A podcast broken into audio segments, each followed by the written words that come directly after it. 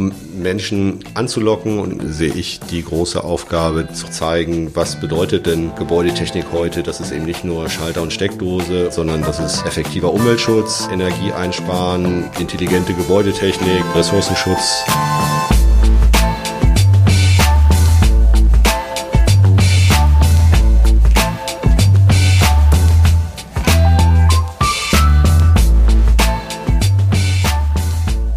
Herzlich willkommen zum Faktor A Podcast. Heute begrüßen wir zum Gespräch über den Fachkräftemangel Christoph Schulte vom Ingenieurbüro Otto und Partner aus Hamburg. Herzlich willkommen. Ja, herzlich willkommen. Wir haben uns vorher auf das Du geeinigt. Christoph, vielleicht magst du einmal kurz vorstellen, was das Ingenieurbüro Otto und Partner macht und wo du so herkommst. Ja, das Ingenieurbüro Otto und Partner ist ein Fachplanungsbüro für die technische Gebäudeausrüstung. Das heißt, wir planen Heizung, Lüftung, Sanitär, Elektroanlagen für Gebäude in Gebäuden, sowohl in Neubauten als auch in Bestandsgebäuden. Und das auch in fast jeder Art von Gebäuden, vom Wohngebäude über öffentliche Gebäude wie Schulen, Kindergärten etc. Ich bin 47 Jahre alt, bin Elektroingenieur seit ungefähr 15 Jahren, arbeite auch seitdem in diesem Ingenieurbüro, bin seit einem Jahr Partner hier und somit Inhaber einer von vieren. Ich komme ursprünglich als Elektroinstallateur aus dem Handwerkerbereich und habe dort dann mich weitergebildet über die Technikerschule, über das Fachabitur und dann das Studium der technischen Gebäudeausrüstung. Welche Berufsbilder finden sich denn typischerweise in einem Ingenieurbüro? In unserem Ingenieurbüro haben wir die Ingenieure, Fachplaner für die verschiedenen Gewerke, Heizungsingenieure, Elektroingenieure, Gebäudetechnik allgemein und zum anderen die technischen Systemplaner. Früher waren das mal die technischen Zeichner. Da hat sich das Berufsbild ein bisschen geändert, deswegen heißen die jetzt technische Systemplaner. Und wir haben Teamassistenzen für die Büroarbeit. Das sind so die Aufgaben, die wir im Büro besetzen können. Hamburg hat ja die Situation, dass sehr viel gebaut wird. Da könnte ich mir vorstellen, dass man sehr viel Planungsbürokapazitäten braucht. Ist das auch etwas, was ihr feststellt? Ja, das ist so durch die großen politischen Maßgaben auch im Bereich des Wohnungsbaus und auch die allgemeinen Sanierung und Umbau, Erweiterungsaufgaben, die man, wenn man durch die Stadt fährt, überall sieht, ist es so, dass eigentlich ein großes Potenzial an Aufträgen da ist, dass wir versuchen, alle unsere Kunden zufriedenzustellen, dass wir aber auch feststellen, dass an einigen Stellen unsere Kapazitäten dann manchmal auch beschränkt oder erschöpft sind, weil die Projekte eben auch nicht so linear laufen, wie sie mal auf dem Papier waren und sich Termine verschieben. Und dann hat man auf einmal das Problem, dass Projekte, die eigentlich schön nacheinander laufen sollten, parallel laufen und dann könnten wir schon mal in Fachkräftemangel reinlaufen und wir können die Leute nicht so einsetzen, wie wir das wollen. Das heißt also, theoretisch sind Aufträge da. Praktisch habt ihr in manchen Situationen nicht die Kapazitäten, um das abbilden zu können. Warum ist das so? Liegt das daran, dass es einfach nicht genug Menschen gibt, die die genannten Berufsbilder ausüben? Oder ist es auch schwierig, die Menschen einfach ja, anzulocken? Es ist schon so, dass gerade in den Bereichen, in denen wir uns in der Gebäudetechnik bewegen, also der Schwerpunkt ist bei uns so 60, 70 Prozent der Wohnungsbau, dass das nicht unbedingt das Fachgebiet ist, wo sich neue, junge, motivierte Ingenieure vielleicht draufstürzen. Die möchten so unsere Erfahrungen ganz gerne Flughäfen, Einkaufszentren, große, imposante Gebäude planen. Elbphilharmonie ist da vielleicht auch ein großes Thema so dass wir dann manchmal das Problem haben, mit den etwas überschaubaren Projekten die Leute so anzulocken, dass sie darüber schon das Interesse so weit wecken können, dass die Leute dann gerne zu uns kommen. Wir müssen dann eher mit anderen Qualitäten locken. Okay, aber es ist ja eigentlich jedem klar, dass es für Flughäfen und Elbphilharmonien nur eine begrenzte Zahl gibt. Es kann ja nicht jeder Flugzeuge bauen und das muss jedem ja auch klar sein, bevor er studiert. Das heißt, wenn es die fünf Leute gibt, die Flughäfen bauen, dann bleiben noch 50 über, die andere Sachen machen und da müsste man sich dort dann auch die Menschen aussuchen können. Ja, das ist leider nicht ganz so, weil es einfach auch unserer Meinung nach aktuell in den Studiengängen nicht genug Leute gibt, die den Bereich Gebäudetechnik wirklich auch als Schwerpunkt studieren. Das heißt, Versorgungstechniker, das sind alle Ingenieure, die für den Bereich Haustechnik außer Elektro zuständig sind. Die können auch zum Beispiel in die Industrie gehen und sich in dem Bereich regenerative Energien im großen Umfeld bewegen. Und da ist der Bedarf genauso groß wie bei uns im Gebäudetechnikmarkt, im Wohnungsmarkt. Und da laufen die Leute dann ganz gerne hin, die dann nicht zu uns kommen. Ich sehe hier aber einige Schreibtische und Menschen. Das heißt, ihr seid durchaus erfolgreich darin, Menschen anzulocken. Wie, wie macht ihr das dann? Ja, also wir versuchen uns so offen wie möglich auf dem Markt zu präsentieren über alle uns zur Verfügung stehenden Kanäle. Das heißt, wir inserieren klassisch in Printmedien wie der lokalen Zeitung hier vor Ort, über das Arbeitsamt, aber eben auch ganz klar, dass wir alle Internetplattformen bespielen wie monster.de und Stepstone und alle bekannten, aber auch die Ingenieursseiten äh, wie VDI-Nachrichten und oder äh, Ingenieurkarriere, alle die dazugehören Dort versuchen wir uns zu positionieren. Wir haben auch über Personalvermittlung schon Mitarbeiter gewonnen. Also da versuchen wir über alle Wege Leute und Mitarbeiter zu finden. Ich könnte mir vorstellen, dass diese Plattformen und die Orte, wo inseriert wird, vermutlich bei der Konkurrenz ähnlich ist. Wo habt ihr die Möglichkeiten, euch zu unterscheiden von anderen Arbeitgebern? Wir versuchen schon in den Stellenanzeigen auf unsere Organisation so ein bisschen hinzuweisen, dass wir flache Hierarchien leben, dass wir als vier Partner in unserem Büro jederzeit ansprechbar sind, dass wir ein familienfreundliches Arbeiten ermöglichen. Das bedeutet auch Arbeitszeitmodelle mit flexiblen Arbeitszeiten sind bei uns möglich. Wir bieten die Möglichkeit, sich hier im Büro und am Job auszubilden, weiterzubilden. Wir unterstützen Absolventen bei ihrer Masterarbeit. Wir haben staatlich geprüfte Techniker in der Ausbildung, die wir hier gemeinsam bis zum Abschluss begleiten, um einfach auch junge Fachkräfte schon an uns zu binden und auch lange zu halten. Und für die erfahrenen Leute bieten wir die Möglichkeit, auch schnell Leitungsfunktionen auf der Baustelle und auch in den Projekten zu übernehmen, so dass wir hier jedem die Möglichkeit geben, auch schnell Karriere zu machen, was in größeren Büros unserer Kenntnis nach meist nicht so ist, weil es da einfach sehr feste Strukturen gibt die wir versuchen, möglichst flach zu halten, so dass wir da mit Leuten auch auf Augenhöhe uns immer unterhalten können. Ja, Bekommt ihr Feedback von den Bewerbern, dass das auch erwünscht ist? Also ist das das, was die Bewerber auch in einem Ingenieurbüro heute wollen? New Work ist ja, also das, was du gerade geschildert hast, sind ja durchaus einige New Work-Variablen dabei. Das, was man heute so New Work nennt. Hast du den Eindruck, dass das auch in eurem Büro, in eurem Beruf, meine ich, gefordert ist?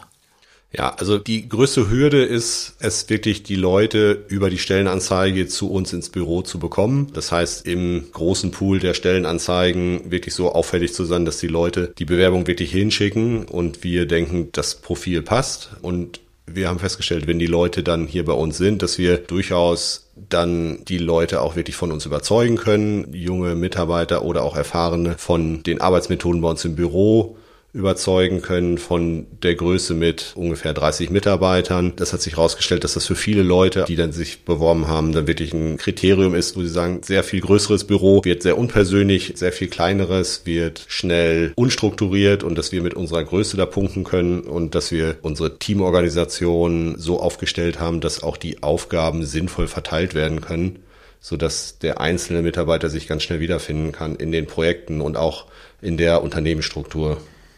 Meist ist der Erfolg von diesen Maßnahmen aus dem Bereich, den wir jetzt gesprochen haben, ja auch davon abhängig, wie die Führung oder die Leitung das vorlebt. Ihr seid, glaube ich, alle in einem ähnlichen Alter, die Partner, vielleicht plus minus fünf Jahre oder so. Wie würdest du sagen, hat sich denn dein eigenes Leben unter diesen Gesichtspunkten in den letzten fünf oder zehn Jahren verändert? Also es ist schon so, dass die Baubranche gerade so in den letzten zehn Jahren sehr stark im Umbruch ist, allein durch Handy, E-Mail und alle digitalen Möglichkeiten der Informationsvermittlung und des Informationsaustausches ist alles viel, viel schneller geworden so dass wir einfach auch ganz anders arbeiten müssen. Also Zeiten oder Arbeiten, die früher über zwei, drei, vier Wochen kontinuierlich durchgearbeitet werden konnten, werden jetzt immer in viel kleineren Häppchen auch abgefragt. Der Austausch über Planserver, Plattformen macht einiges einfacher, weil man nicht mehr Papier durch die Gegend tragen muss, sondern man stellt eine Zeichnung, ein, eine Berechnung auf ein Planportal und auf der anderen Seite kann der Planungsbeteiligte sich die Sachen direkt angucken und kann gemeinsam an Lösungen arbeiten. Das ist ein sehr großer Vorteil, aber auch ein Nachteil, weil einfach Zeit zum Nachdenken manchmal fehlt, weil die Reaktionszeiten unglaublich kurz werden, so dass dann, wenn man eine, eine Information zur Verfügung gestellt bekommt, dass man dann ganz schnell in Zugzwang gekommen, das zu bearbeiten, darauf zu reagieren. Und das ist die große Kunst, das neu zu bewerten, dass man die Prioritäten vernünftig setzt. Alle schreien immer ganz laut und sind immer die wichtigsten. Und da müssen wir Methoden einführen, die das ermöglichen, dass die Leute auch wirklich konzentriert weiterarbeiten können. E-Mail-Posteingänge, die sich am Tag mit 250 Mails füllen von irgendwelchen Baustellen und Planserver, die alle nach Informationen rufen, sind einfach schwer handelbar und belasten einige Mitarbeiter sehr, andere weniger. Und da ist unsere Aufgabe natürlich, die Leute so arbeitsfähig zu machen und zu halten, dass die Projekte effektiv abgearbeitet werden können, die Kunden zufrieden sind, wir uns aber trotzdem nicht aufreiben. Also das ist eine ganz große Herausforderung und da sehen wir auch ganz große Aufgaben, die wir jetzt gerade lösen müssen. Mhm sehr spannend. Das heißt, auf der einen Seite würde man ja denken, dass die Digitalisierung zum Beispiel auch sowas wie Homeoffice möglich macht. Gleichzeitig steht man dann vor dem Informationsüberfluss, weil es irgendwie viel schneller geht und viel mehr geht. Aber vielleicht nochmal zurück ein bisschen dahin, abgesehen von dem technischen Fortschritt in diesem Planungsprozess. Wie lebt ihr vielleicht heute anders als noch vor fünf Jahren? Es ist schon so, dass die ständige Erreichbarkeit über alle Geräte, die man so zur Verfügung hat, vom Smartphone über das Tablet bis zum Notebook, bedeutet eben, dass man wirklich versuchen muss, die Arbeit da zu lassen, wo die Arbeit hingehört und dass man äh, sich selber die Freiräume erarbeiten muss. Auf der anderen Seite habe ich natürlich auch die Möglichkeit, andere Freiräume, die vielleicht sonst nutzlos waren, wie zwischen zwei Terminen, wo es keinen Sinn ergeben würde, wieder ins Büro zu fahren, dass man sich dann auch in ein Café setzen kann, um dann eine E-Mail nicht auf dem Handy lesen zu müssen, zu bearbeiten, sondern dass man das mit dem Tablet oder mit dem Notebook macht, um dann auch wirklich effektiv Sachen zu erledigen. Das sind schon große Vorteile. Da setzen wir auch unsere Software gerade auf, um da noch effektiver und auch strukturierter das zu bearbeiten. Das sind große Möglichkeiten, die wir da haben, bergen aber eben auch die Gefahr, dass man ganz schnell die Kontrolle verlieren kann. Und da schließt sich wieder der Kreis zu dem, was ich eben schon gesagt hatte, dass wir da die Leute so vorbereiten müssen und unterstützen müssen, dass das eben in vernünftigen Bahnen läuft und dass es nicht belastend wird. Abschließend vielleicht nochmal die Frage, wo siehst du die Reise hingehen in den nächsten drei bis fünf Jahren, sowohl was den Fachkräftemangel angeht, also weniger Bewerber auf mehr Stellen vielleicht, aber auch wie dann die Zusammenarbeit konkret in dieser Branche sich verändern kann oder muss, um noch mehr Menschen anzulocken. Um Menschen anzulocken und in unserer Branche, in unserem Bereich zu arbeiten, sehe ich die große Aufgabe, dass viele Leute oder viele Ingenieure, viele Planer vielleicht auch gar nicht die Komplexität unserer Aufgaben manchmal so sehen, wenn sie auf der Uni, auf der Fachhochschule sind, so dass wir einfach uns bekannter machen müssen, dass wir noch mehr nach außen gehen müssen und einfach auch zeigen, was bedeutet denn Gebäudetechnik heute. Das ist eben nicht nur Schalter und Steckdose oder eben der Heizkörper an der Wand, sondern das ist effektiver Umweltschutz, Energie einsparen, funktioniert eben ganz viel auch im Gebäude, in der Wohnung und wir können über intelligente Gebäudetechnik, über vernünftige Anlagen, gut eingeregelte Systeme ganz viel dazu beitragen, dass der Ressourcenschutz möglich ist, ohne dass große Investitionen dafür immer nötig sind, sondern einfach nur durch intelligente Benutzung realisiert werden kann. Und wenn man das schafft, den Leuten nochmal ein bisschen präsenter zu machen, kann ich mir gut vorstellen, dass wir da Leute einfach auch für uns, für unsere Branche und dann eben auch für unser Büro gewinnen können, die vielleicht vorher noch gar nicht an Arbeiten in diesem Bereich gedacht haben. Das ist das eine.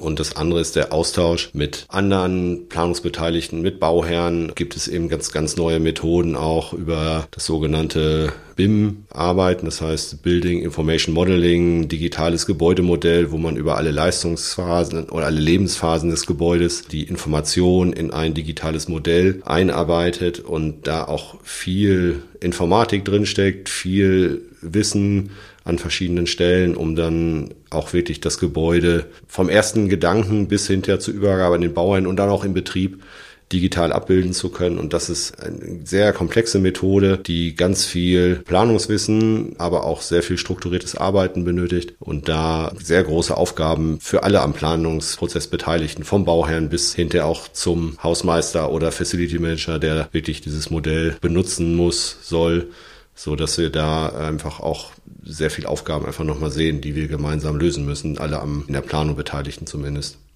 Ist das für euch schon, schon Realität oder ist es noch ein, sozusagen ein Forschungsthema, was jetzt vor der Einführung steht? Das Thema ist schon sehr präsent in allen Bereichen der Gebäudetechnik, schwebt dieser Begriff.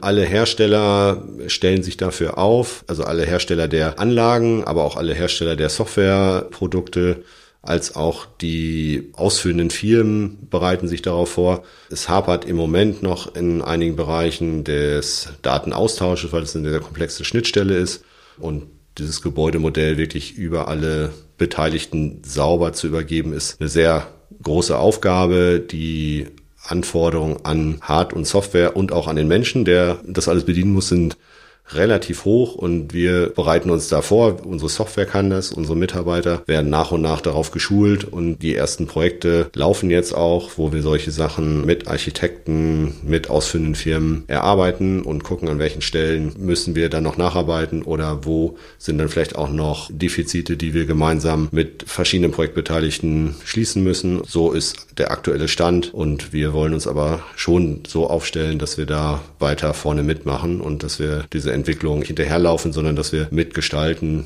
Deswegen sind wir auch in verschiedenen Gremien vertreten, um Informationen möglichst schnell zu bekommen und dann dementsprechend auch reagieren zu können. Das klingt auch nach einer sehr spannenden Zukunft. Christoph, vielen Dank für das Gespräch und wir sagen toi toi toi.